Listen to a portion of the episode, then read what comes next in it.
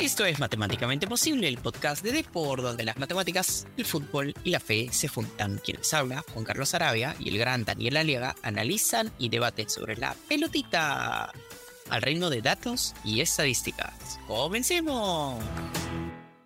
Dani, ¿qué tal? ¿Cómo andas?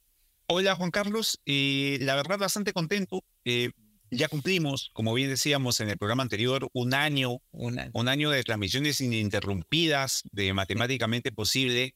Eh, recuerdo mucho cuando empezamos con ese primer programa sobre la expectativa que teníamos de quién podía ser el nuevo entrenador tras la salida de, de Ricardo Gareca de la selección peruana.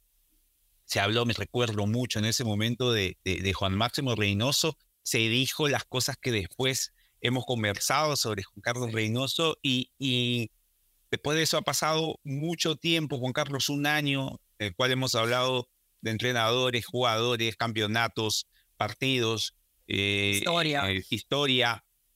Así que ha sido un buen año, ha sido un buen año. Espero que, que, podamos cumplir un año más, que podamos continuar con, con, con, esta libertad que tenemos para abordar temas dentro del fútbol que, que por ahí a veces se dejan un poco de lado, eh, no se tocan tanto o no se combinan de esa manera eh, lo que es estadísticas, datos eh, y, y, sobre todo pues sensaciones, impresiones y todo esto que genera el juego que tanto nos apasiona. Así que la verdad Juan Carlos muy entusiasmado por el programa que vamos a tener hoy y te cedo la palabra para que arranquemos con la dinámica del programa.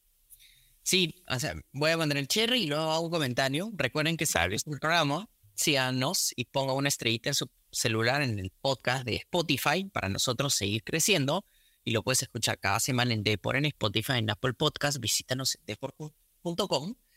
Agradecerle a Dribla por ser nuestro partner tecnológico y tener los mejores datos de fútbol de equipos, jugadores con Big Data y analítica avanzada yo quería hacer un comentario, Dani, y lo voy a poner como encabezado, es más, en, mi comentario. Es, em, cumplimos un año con muchos temas de fútbol, muchos datos, mucha discrepancia, pero sin peleas ni faltas de respeto. Y me gustaría, y, y, quiero sí ponerlo en la mesa, porque para bien o para mal muchas veces hay como este debates y programas en los cuales la gente se termina trompeando, se faltan al respeto, se pegan de gritos.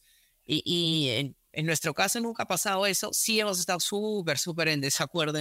nunca me olvidé la de Calcaterra, ese es helado. Pero, pero bueno, esta opinión y es válida y yo solo voy a hacer mi contraargumento de por qué no me parecía que Calcaterra en ese momento, en el campeonato pasado, era el mejor mediocampista. Eh, de, del campeonato local, ¿no? Entonces, Y, eso está bien, ¿no? Em, dicho esto, ¿qué, ¿qué sensación se trae? O sea, pensando en un año atrás, estábamos pensando en Máximo Reynoso, Juan Máximo Reynoso, o el técnico, tú estabas muy entusiasmado, recuerdo. Recuerdo que sí. ¿Cuál es tu sentir ahora? día a día. Mira, la, la verdad, eh, Juan Carlos, te soy sincero, no, no, no me ha sorprendido las cosas que vi eh, por ahí sí, si hay algo que debo de alertar sobre lo que esperé y no, y al menos yo siento que no ocurrió, es que no he encontrado, salvo la figura de, de Brian Reina, algún descubrimiento, entre comillas, porque digamos, descubrir a estas alturas ya es bien complicado de decir, pero no hay un nuevo elemento en la selección que uno diga, oye, este debería ser titular. Creo que Brian Reina es el único futbolista de la selección, aún con sus defectos y también con sus muchas virtudes, que uno podría decir, sí, creo que él va a ser el que va a jugar. Eh, no ha pasado tanto por nombres, creo, lo de, lo de Reynoso, ha pasado más, eh, Juan Carlos, por, por posiciones, por, por jugadores ya de la selección que han, han aparecido en posiciones diferentes, que, que van a jugar, creo, en posiciones diferentes lo aterrizo y, lo digo básicamente, el caso de Advíncula, el caso de Marcos López, parece que con, con, con, Reynoso no van a ser laterales, creo que van a ser carrileros. El caso de Advíncula incluso va más allá y me parece que hasta en un 4-3-3 podría ser extremo derecho. Así es. Eh, este, esta decisión de Reynoso en algunos partidos de utilizar eh, defensas, o bueno, defensas centrales como laterales, lo cual te hace pensar que que tiene mucha, muy marcada la idea de los cuatro, de los cuatro zagueros, Eh, y después, que me parece, sí, y, creo que lo conversamos en su momento, Juan Carlos, la idea de, de, los extremos de Gareca no van a ser los mismos de Reynoso. Creo que, que Reynoso acostumbraba mucho la figura del mediapunta, que podía irse a la derecha, a la izquierda, al medio, variaban mucho en su mejor momento, pues Flores, Gareca, Flores, Cueva y Carrillo. Este caso de, de, Reynoso no va a ser así, me parece va a ser mucho más posicional.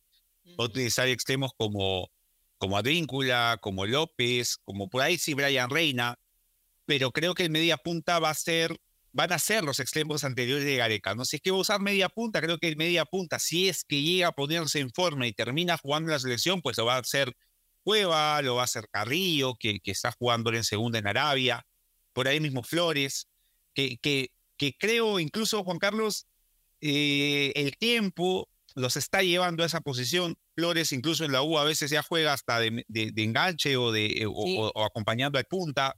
El caso de Carrillo cada vez más centralizado, lo ha sido también con Reynoso y Cueva pues que tiene que volver a ser el que, el que fue eh, incluso cuando lo probó por la izquierda contra, contra Japón en ese partido amistoso que, Perú cayó vapuleado había que darse cuenta que así tuviese toda la buena actitud del mundo Cueva de ir, no, así vaya, no lo va a alcanzar, o sea, va a ir, pero va a llegar cuando la fiesta se acabó, cuando ya pasó, ya pasaron, sí, claro. Eh, ya pasó todo, ya recién va a llegar Cueva nacional a hacer la cobertura. Entonces, creo que las posiciones de esos futbolistas eh, talentosos que en algún momento para Gareca pudieron ir a hacer alguna labor más táctica, para Reynoso van a ser media punta, si es que Reynoso incluso utiliza media punta, ¿no? Si Reynoso va más por la idea del, del 3-5-2 con tres volantes mixtos, dos carrileros y los dos puntas, por ahí que, que, que prescinde de estos futbolistas. Y, y, después creo, creo, Juan Carlos, que sí, es lo que, es lo que esperé. Es, eh, y dentro de eso espero que Reynoso lo haga competitivo. Sí, con la salvedad, como te indico, de, de no haberme dado más futbolistas. Creo que lo de, Reina, lo de Reina no se repitió en alguna otra zona del campo. Y, y bueno, eh, ya a casi nada, Juan Carlos, está complicada la cosa. Vemos que, que por ahí la idea de clasificar creció porque hay un cupo y medio más, pero está difícil. Todos los equipos han mejorado y, va a ser bastante competitiva esta eliminatoria. ¿Qué, ¿Qué, tienes tú que decir, Juan Carlos? Sé que ahí va, va, va a haber mucho que decir por tu parte. Sí, voy a, primero voy a lanzar algunos datos de Brian Reina, ¿no? En, en la apertura faltas recibidas, que es de lo mejor del torneo, o sea, de la mayor cantidad. Y tuvo además también un poquito menos de tres regates completados. Tuvo una eh, asistencia esperada de 0.14. Es curioso porque eh, se le critica mucho a Reina de que no, este, no involucra mucho a sus, a sus compañeros, pero a veces son pases de casualidad, para serte súper honesto, pero pero termina involucrando. Lo que sí me parece bien eh, interesante es que él tiene 0.23 de peligro esperado, que es que es como pasa de un lugar del campo, o sea, llámese en la mitad del campo hacia eh, casi el, el arco rival, y él tiene de lo mejor también de, de la apertura peruano, pues todavía en muchos partidos. Eh, ¿Qué es lo mejor que tiene, no, Juan Carlos? O sea, esa capacidad de reina de, estás viendo el partido, lo ves a Reina coger la pelota y estando de izquierda a derecha, mete una malla hacia la derecha por ahí con el jugador con ese perfil e igual lo pasa por la fuerza y la velocidad. Pero después el tema es como bien dices tú, ¿no? O sea, la jugada acaba en un pase forzado porque se le está yendo o, o porque ya no hay más que hacer y la mete al área. Ese es el otro problema de, de, de Brian. Pero yo creo que lo mejor que tiene Brian Reina, la gente va a decir el regate, la velocidad, este, todo. A mí, literalmente, Dani, lo que mejor me parece que tiene Brian Reina es que aunque no parezca, él sí lee el juego. Lo que pasa es que nosotros no nos damos cuenta en la televisión porque tenemos la pésima costumbre, queridos oyentes, los invito a no solo mirar la pelota cuando miren su partido, sino miren las posiciones y pones como alianza, creo que hay uno, el último que metió, que fue un pase muy bueno de Jairo Conche, que luego Sabac las cruza. Ah, sí, que, sí, sí. Ah, y que, Brian llega muy bien. Y que Brian Reina llega muy bien y que él estaba al otro extremo de la cancha. Ese es uno. hay, hay un gol parecido a la Vallejo, cuando estaba Alianza siendo superado. Claro, tienes razón. Sí, sí. Y esa es una. Y lo otro también, sí, ahí me ayuda. ¿ya? Contra Corea del Sur puede ser también que hace un gol que le da un pase en una combinación entre Pablo Claro. y Edison Flores. y Se ubica, se ubica bien cuando tiene que esperar el balón. así es. Creo O que sea, eso es lo mejor que tiene, ¿ah? Sí, si tuviese esa ubicación, o sea, si, si Brian Reina fuese capaz de, de además, digamos, eh, ubicar a los compañeros cuando él amaga, que siento que eso es lo que, o sea, Brian Reina cuando él amaga, su jugada acaba en golazo o, o en, en jugada eh, de saque de meta o de tiro de esquina. No, no, no hay, Así no es. combina bien todavía lo de la asistencia y, y el disparo, pero sí es cierto y tienes mucha razón, es un jugador muy inteligente cuando el equipo tiene, o sea, cuando él empieza la jugada y, y toca pronto, sabe leer hacia dónde va el balón cuando el equipo la tiene. Sí, es Así cierto es. eso. Así esté muy lejos de, del sector donde él está posicionado dentro del campo, Sí, ¿no? es Entonces, que además, digamos, el, eh, el poderío físico de Reina este año, incluso lo he visto superior al de, al de Cantolao. Cuando uno lo veía en Cantolao, tenía esta capacidad de amagar y llevarse a todo lo que se le aparecía por delante. pero, pero este año, eh, por- por- ah, incluso a veces me sorprende, Juan Carlos, él te amaga, te dice a dónde va a ir y te amaga igual. O sea, te, te dice, voy a salir a la derecha, te la tira a la derecha y te pasa, porque es muy potente. Y eso le permite también seguir a los compañeros e incluso ganar un tiempo, porque él está antes. ¿no? Es, es- es es. verdad. Sí, sí, Y, sí. y otro tema que sí estoy bien, bien triste, ¿eh? yo, eh, triste es la palabra, y decepcionado también con respecto a, a lo que hablamos ese primer programa con de Reynoso, fue que yo esperaba mucho más jugadores nuevos. Por eso puse los datos de Brian Reina, que es Sí. el único que ha traído, pero luego incluso es, ok, todo bien con Paolo, que ahora está jugando en el LDU, todo lo que tú quieras, pero Paolo, o sea, su promoción, hay muchos que ya están retirados. Jefferson Farfán está retirado del fútbol. Entonces- cuatro. Así es. Sí, entonces, este, yo te diría, al contrario, ya no lo convoques más.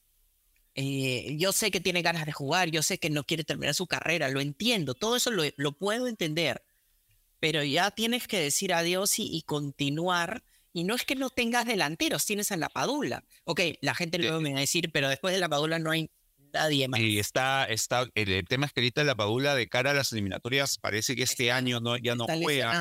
claro. Eh, o sea, yo, yo comprendo lo que, lo que tú indicas y, lo, y, por ejemplo, es algo que suele ocurrir en países, eh, no sé, es normal ver que un futbolista como Tony Cross en su pick, jugando en el Real Madrid, diga ya no voy más y ya no lo convoque más, ¿no? Y, y en su momento pasó con Müller y, y, y ha pasado con otros futbolistas.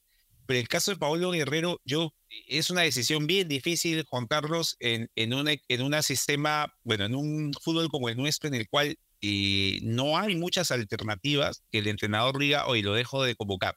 Si Pablo Guerrero no estuviese jugando, yo creo que le ayudaría más a Reynoso a esa decisión. Pero con Pablo Guerrero jugando hace un rato en Racing, ahora en Liga, me parece que para él y, y para muchos eh, sigue siendo un futbolista convocable. Eh, entonces, no, no, o sea, te entiendo, pero no veo manera que, que teniendo, o sea, ¿cuáles son los otros delanteros?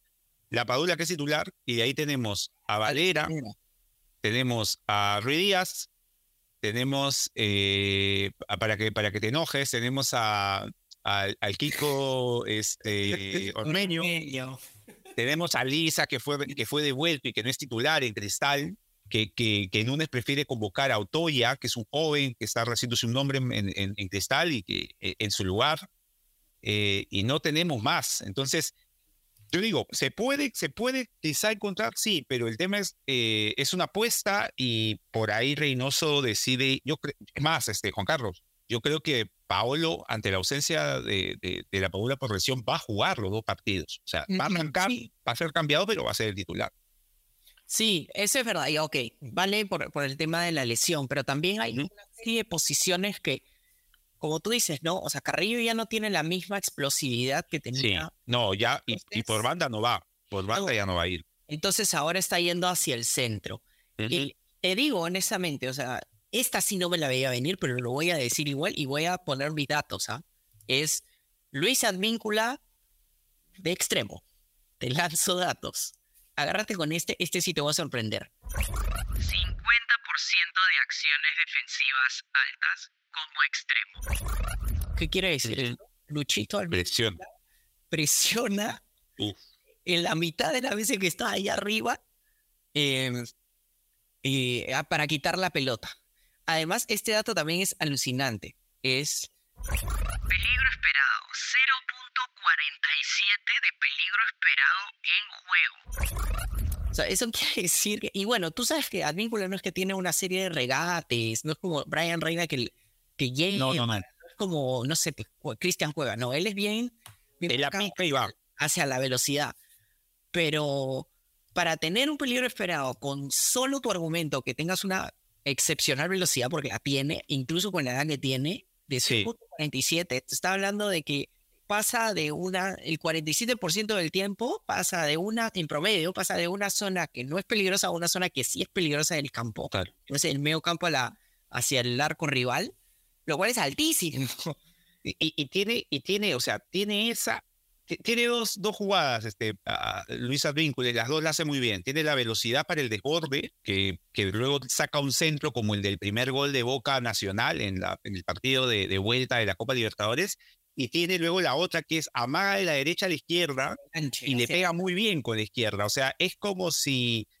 Eh, o sea, no, es como si pareciera que juega con perfil cambiado. O sea, es como si Reina, jugando en perfil cambiado, amagase hacia su derecha y tuviese un disparo así. Probablemente Reina se cansaría de hacer goles. Eh, pocas veces hemos visto ese gol a Reina. Creo que ante. Me parece que ante Cantolao se le vio un gol así adentro del área.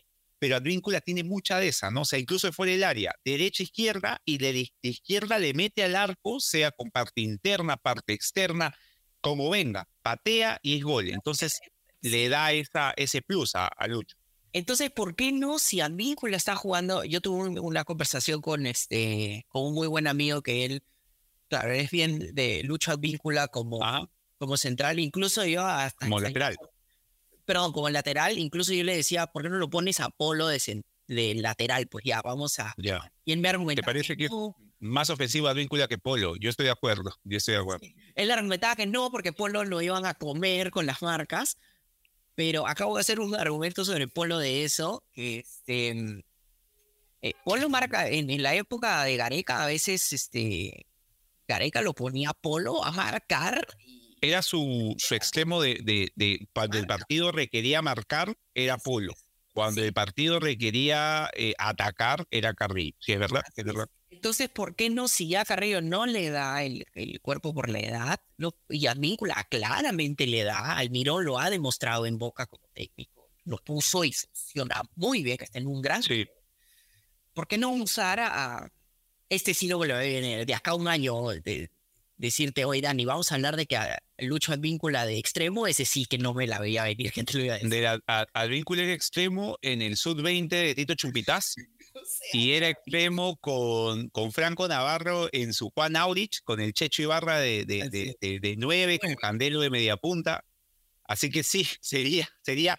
Increíblemente hablábamos antes de que se le salvó la carrera a Advíncula al volverlo lateral, e increíblemente Advíncula está volviendo a esa posición en la que arrancó, ¿no? La de extremo derecho. Sí, no, no, no me parece nada descabellado. O sea, me parece más bien una buena inserción para potenciar al equipo peruano de cara al partido que se viene con, con Paraguay, sobre todo. Es más, te diría una cosa más fuerte, ¿no? Está reviviendo su carrera porque como lateral, Lucho Advíncula empezó como a tener una, un decrecimiento en su nivel sí, sí. y ahora ha levantado de vuelta. Entonces, ¿por qué no? Eh, si ya no vas a convocar jugadores este, jóvenes, que yo sí sería de la idea de que intenta convocar jugadores jóvenes, Tú veías a un Lora eh, Advíncula por la banda derecha en un 4-3-3. Es que es- el problema de Lora es que en la marca tiene dificultades con este con equipos mucho más este Y o sea, y digamos, si no es Polo del lateral derecho, ¿a quién pondrías? El otro lateral derecho que ha estado usando eh, Juan, Juan Máximo Reynoso ha sido a Araujo, que no es lateral derecho, que alguna vez ha jugado de lateral derecho, pero digamos, le va a costar a Araujo eh, desprotegerse un poco, sobre todo siendo un central que, que no es de los que tiene mucha salida. ¿Quién podría ser para ti un buen lateral derecho más allá de Andy Polo? Digamos, podría ser Polo, pero otro, otro nombre que permita a Advíncula jugar ahí. Es que a mí el, el, que me parece más este como razonable en ese, en ese lado tendría que ser Lora, ¿no? Lora, ¿no? Yo, yo también, o sea, el tema con eso sí, creo que Lora y Advíncula por ese sector pueden irte muy bien en el ataque, pero no sé, eh, o sea, siento que son futbolistas para atacar. Así es. Eh, y, y ahí ya sería un poco, digamos, eso no quita de que Lora lo pueda hacer bien como lateral y me parece, es más, ahorita yo te digo, si el lateral derecho de la selección Advíncula va a ser, yo creo que voy con Lora. Lo cual nos daría cierto alivio porque estaríamos viendo una posición nueva y un jugador nuevo en la selección. A ver, para no hablar de impresiones y todo, te lanzo algunos datos sobre Lora, por ejemplo. En apertura, a 0.72 intercepciones por partido, que eso es ya promedio en realidad, según su para su posición, ¿ya? Em, pero duelos aéreos ganados, este sí es algo bien interesante, tiene dos duelos aéreos ganados en promedio, que es de lo No siendo muy alto, no siendo muy alto, sí. Que se anticipa bien. Y 82% de precisión de pases, tackles que fue regateado, digamos que, o sea, pudo pasar, tiene el 70% de, de efectividad, ¿no? O sea, que se lo llevaron. Entonces solo se lo llevaron en 30% de las situaciones que tuvo, este, que tuvo que marcar. Entonces, ahí sí te podría decir que, claro, estamos comparando el fútbol peruano, que tienen una serie de dificultades, pero sí, no es que sea un jugador que es una avenida, ¿no? no, no, claro. Y enfrentó, a, enfrentó a Brian Reina en el Alianza Cero, Cristal Cero, y fue un partido, digamos, fue un partido normal, no, no fue, no fue eh, superado por Brian Reina la mayoría de veces, así como Brian Reina lo pudo superar en una que otra ocasión. Entonces, sí, yo creo que, como dices, ¿no? Eh, no es que sea el mejor defensor, no es Paolo Maldini, renacido por el lado derecho, pero sí es un lateral, digamos, este, que en marca cumple su función y que en ataque te da cierto plus, ¿no? Sí, acá te lanzo un datito más, por ejemplo, en Copa Libertadores, que ya la competencia es mucho más este, amplia, ¿no? En 918 minutos de vuelta, 1.76 duelos ganados en promedio, o sea, casi dos, lo cual es bien es, peleando con los mejores de, de la Copa Libertadores. En regates completados tuvo 1.48, que también fue eh, de los mejores. Eh, peleando ahí en, en, el torneo. Y tuvo 80, eh, sí tuvo bastantes faltas, y eso sí se le vio bastante, tuvo 0.59 faltas por partido, lo cual sí es bastante alto que, crece además porque Cristal no tenía tanto el balón, ¿no? O sea, eh, en, el fútbol peruano Cristal suele ser el que, el que, el que gana la posición del balón. En, Copa Libertadores no, no es de los que siempre gana y, se entiende pues que Lora tenga que apelar a eso, no, no siendo tan corpulento para ganar el balón. Sí, o para cortar la jugada. Exacto, entonces como que corta mucho la jugada pero yo sí le daría la oportunidad, te digo honestamente, porque y sí le daría la oportunidad víncula de jugar de este de extremo, porque sí, sí, yo, estoy yo estoy ahí totalmente de acuerdo con Carlos. Veo a Lora y a Víncula por la izquierda, veo a López y Reina. Y, y, te lanzo algo antes de que, de que digamos, por ahí para, para, para dejarlo en suspenso. Yo no creo que vayamos a jugar con, con 2-3 en el, en el medio. Creo que vamos a jugar un 4-3-3, en verdad, y, y, por ahí un 4-5-1 con Advíncula y, y, López arrancando más atrás. Y creo que los tres del medio van a ser los que en el primer partido contra México eh, Reynoso presentó. Me parece que van a ser Tapia, Aquino. Corto esa, te corto esa. ¿Qué te parece? A ver, y, y entramos, y entramos, ya, muy bien. Sí. Sí, que vamos a la pausa. Visita deport.com y mantente al día de todo lo que sucede en el mundo deportivo.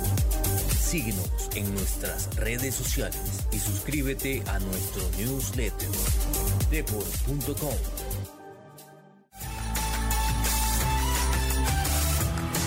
Bueno, volvemos y yo lo corté así. sí, una, un, eh, un, tackle, sí, justo cuando iba.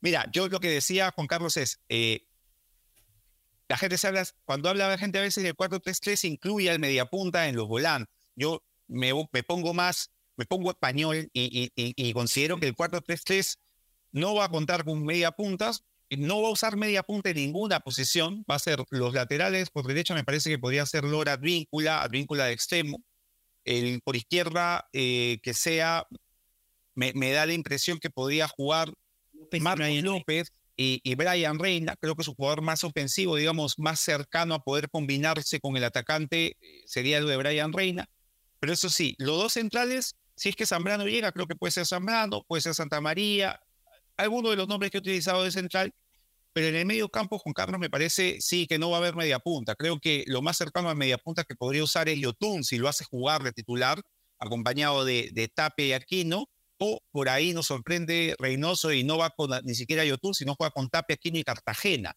dejándole a Aquino la posibilidad de pisar más el área rival o el mismo Tapia. Entonces, ¿tú cómo lo ves? ¿Crees que utilizaría tres medios así o crees que, que por ahí nos sorprende Reynoso y pone un media punta, lo pone a Carrillo, confía en Cueva o, o, lo tira a Reina más al medio y pone por izquierda a López y lo hace jugar a Traupa atrás? ¿Cómo lo ves? O sea, ¿crees que va a ser un 4-2-3-1 o un 4-3-3? No, yo creo que va a jugar 4-2-3-1. ¿Tú crees que sí juega con dos al medio y ves a un media punta para, para Reynoso. ¿Quién sería ese media punta para ti? Yo creo que esa media punta va a ser, y te sorprendes, Carrillo. Carrillo. Mm. Sí, porque la verdad que yo lo veo muy difícil que lo convoque a Cristian Cueva. Cristian Cueva es como...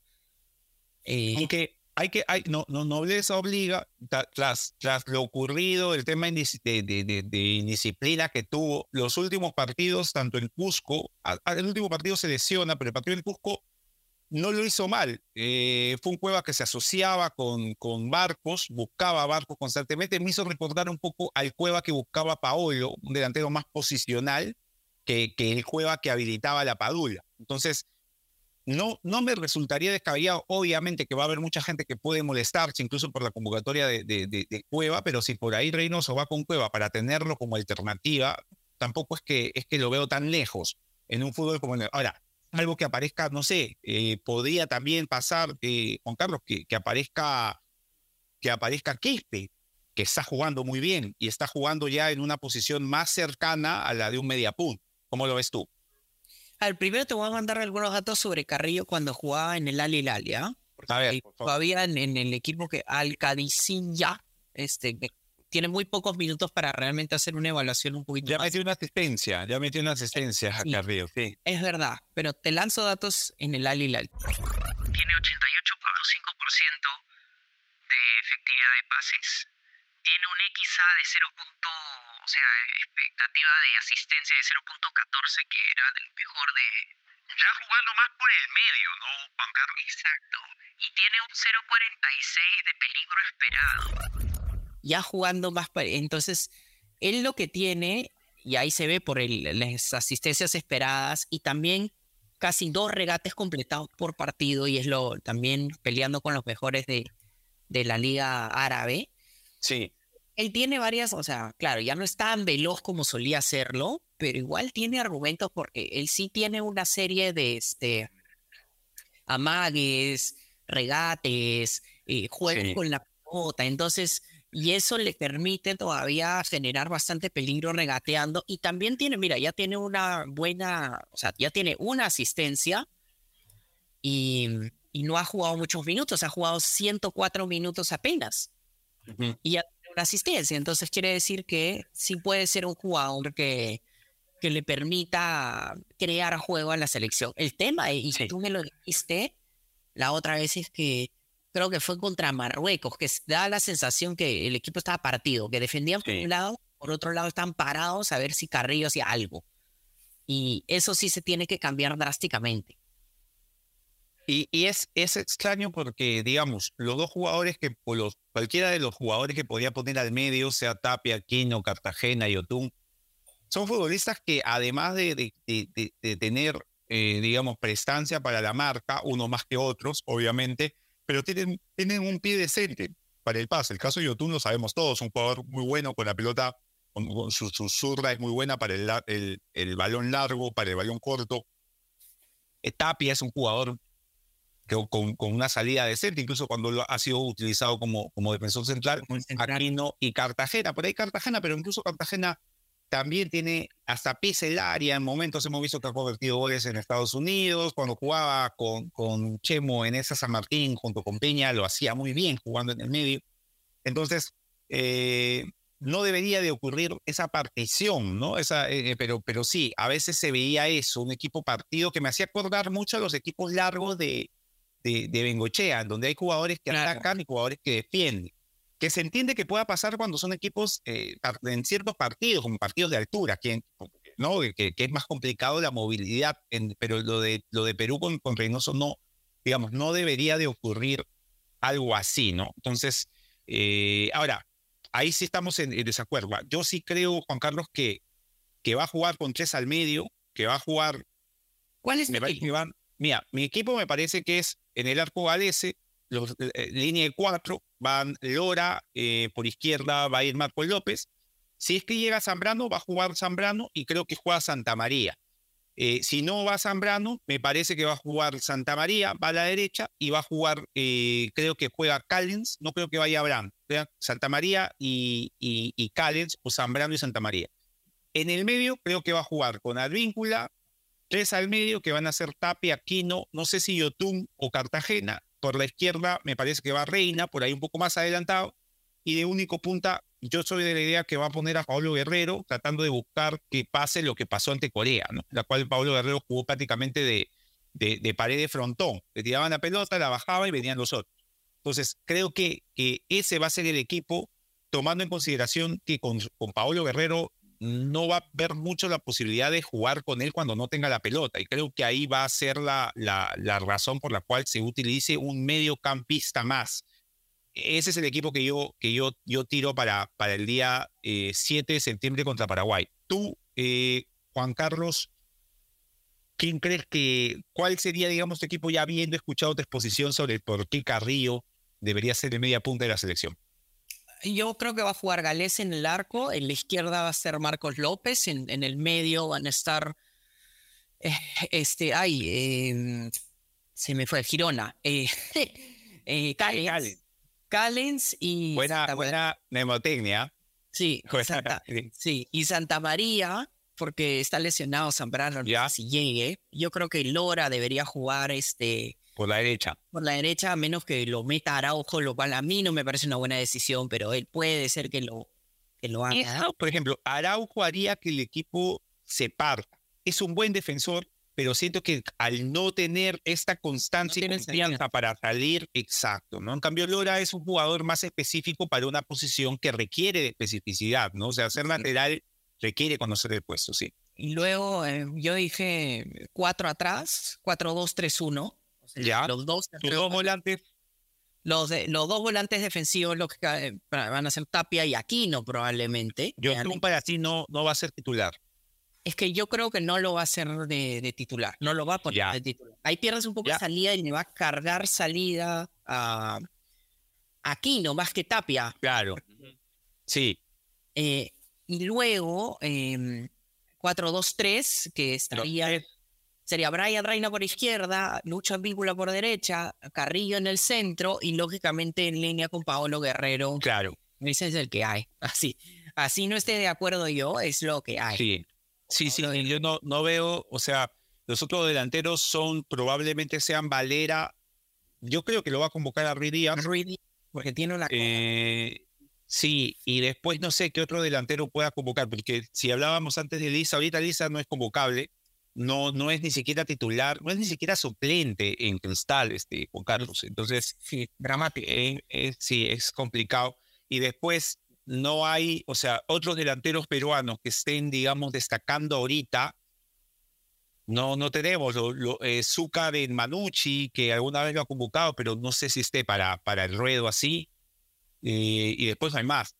Y tú mencionaste más jugadores. Este, mencionaste en esa posición eh, de mediocampista ofensivo a Piero Quispe. Te lanzo algunos datos del Piero sí, Quispe. A ver, que, que creo convocado va a estar. Sí, ojo, en la apertura, ya, en la apertura. Sí, de este año tiene un peligro esperado de 0.28. Tiene unas asistencias esperadas de solo .0.08, que es bien poquito en realidad. Casi ocho progresiones de balón en el último tercio del campo. Pues esto quiere decir que él, claro, es que eso tiene sentido, porque él recibe la pelota arriba, o sea, en el medio campo, y Amaga. amaga y avanza, ¿no? Y hace una progre- progresión por lo general con un, este, con una carreada del balón, ¿no? Con un, Ujú. o con un regate, pero sigue acarreando Sí. el, balón, ¿no? Faltas recibidas tiene un promedio de dos faltas recibidas, que no es de los más del, del torneo. Por ejemplo, Brian Reina recibe más faltas, lógicamente, y eso ya lo hemos mencionado. Y, em, eh, y regates completados tiene dos por partido que lo mencioné, ¿no? Entonces, sí es un jugador desequilibrante, pero claro, cuando ya juega en un nivel un poquito más difícil, como podría ser la Copa Sudamericana, por ejemplo, Sí.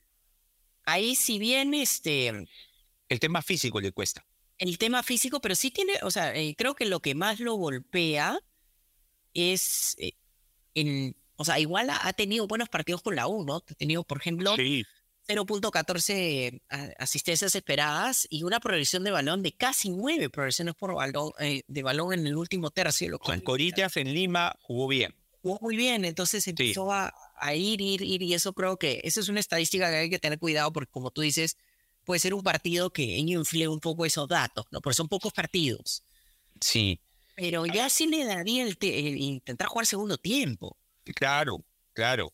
¿Y el tapadito no lo ves a, a- a Grimaldo con minutos? Grimaldo está jugando bien en Cristal, ha jugado bien en Copa. Eh, ya en Cristal, que si algo se le decía a Thiago Núñez era que no había logrado formar el tridente de ataque, si hay un titular clarísimo en ataque es, es este Grimaldo. No, Grimaldo, sí. ¿no? Entonces, eh, eh, un tipo que además le ha- ha- eh, veía el gol que convirtió a, a Grau, ha convertido cinco goles, ha superado casi a la mitad del año lo hecho el año pasado, ya siendo titular.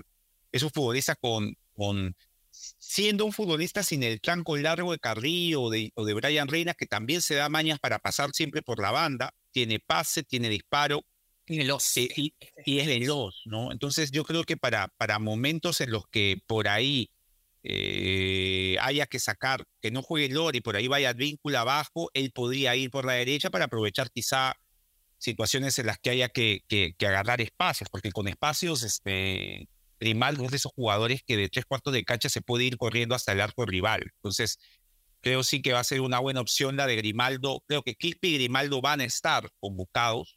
A ver, Y en cuanto a Alianza, no sé si convoque a Concha. Creo que Concha ha venido una progresión buena en los últimos Tiene- partidos, pero tiene que seguir avanzando, tiene que seguir así es, así es. A ver, te lanzo algunos datos sobre Grimaldo en, en- en Copa Libertadores. Él tiene asistencias esperadas de 0.24 y asistencias esperadas por centros de 0.12.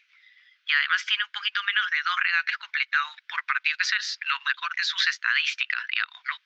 Eh, en el tema más de asistencias esperadas, sí pelea con, o sea, con los mejores de, del torneo, vamos a ponerlo así, pero no en regates completados. Mi comentario, y luego ya te pongo, te voy a sorprender con, una, co- con un tema, es, mi comentario es que mm, lo va a poner, pero siempre y cuando Lora sufra y tenga que hacer un, o Araujo sufra y tenga que hacer una especie de campo Ok. donde Sí. Lucho Advíncula termine siendo lateral y lo tenga que poner a, a Joao Grimaldo en su posición natural de extremo. Sí. Y aquí, a ver, Dani, como para todo este preámbulo que fue hace un año que hablamos de Perú y, y los cambios, hemos mencionado algunos jugadores nuevos, etcétera, etcétera. Voy a poner en, una del reto acceder, me estoy aventurando a tres semanas más o menos. Sí. Recuerden, obviamente, queridos oyentes, que Acceder brinda un acceso simple a la inteligencia artificial y que este reto lo hacemos para brindarles más entretenimiento a ustedes. Si quieres hacer algo adicional con esta información, siempre recuerda que es tu responsabilidad y por ello hazlo siempre de forma responsable. Te lo voy de frente a la vena. ¿Quién gana, Perú o Paraguay? ¿Cuál es el resultado? El primer partido de Perú. Primer partido, jugamos en Asunción. Para mí, un empate es un muy buen resultado, tomando en cuenta que el arranque de la eliminatorias va a ser complicado. Vamos con Paraguay en, de visita, que es un rival directo. Vamos con Brasil de local, que es un partido en el que el presupuesto se puede perder. Y de ahí vamos a jugar con Chile de visita.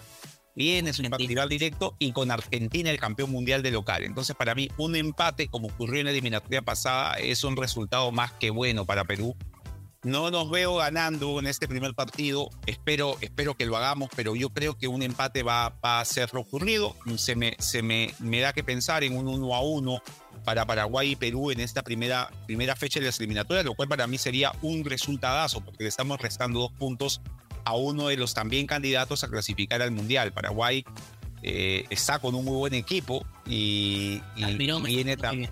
Almirón está jugando bien, el chico de Brighton, que, que, jugó acá en Lima contra, contra Perú en ese amistoso, también está jugando bien. Eh, eh, Gómez, el central de Palmeiras, es un, es un centralazo, es el mejor de Sudamérica. Entonces yo veo que un empate, restarle puntos a los rivales directos siempre va a ser importante y sacarle un empate para luego ganarle en casa cuando nos toque va, va a ser un buen resultado para Perú. Así que me, aventuro a decir un 1 a 1, faltando incluso todavía tres semanas para que, para que eso ocurra.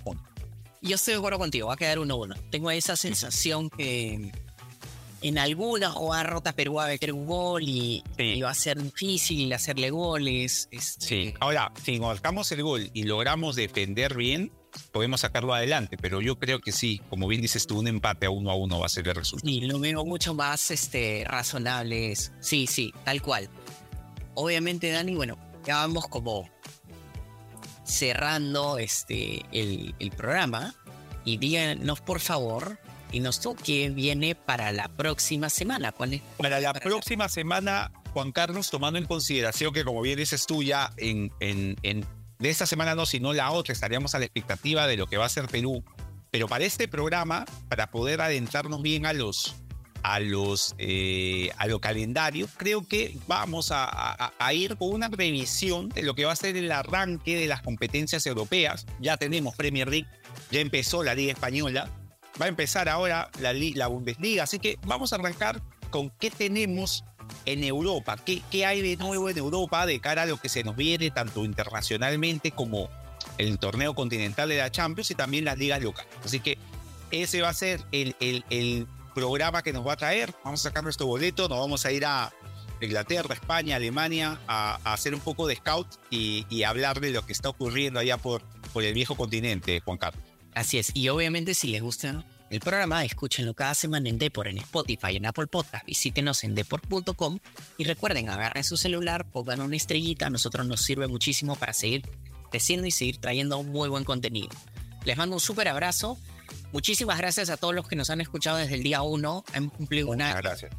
Y este, queremos obviamente que sigan ustedes con nosotros y obviamente más personas que puedan y pasen la voz para que más personas puedan escuchar eh, el podcast y seguir nosotros también creciendo. Les mando un súper abrazo y nada, Dani, solo decirte también feliz primer año. este, feliz primer año, Juan Carlos. Así es. Y les mando un súper abrazo a todos. Chao, chao. Chao.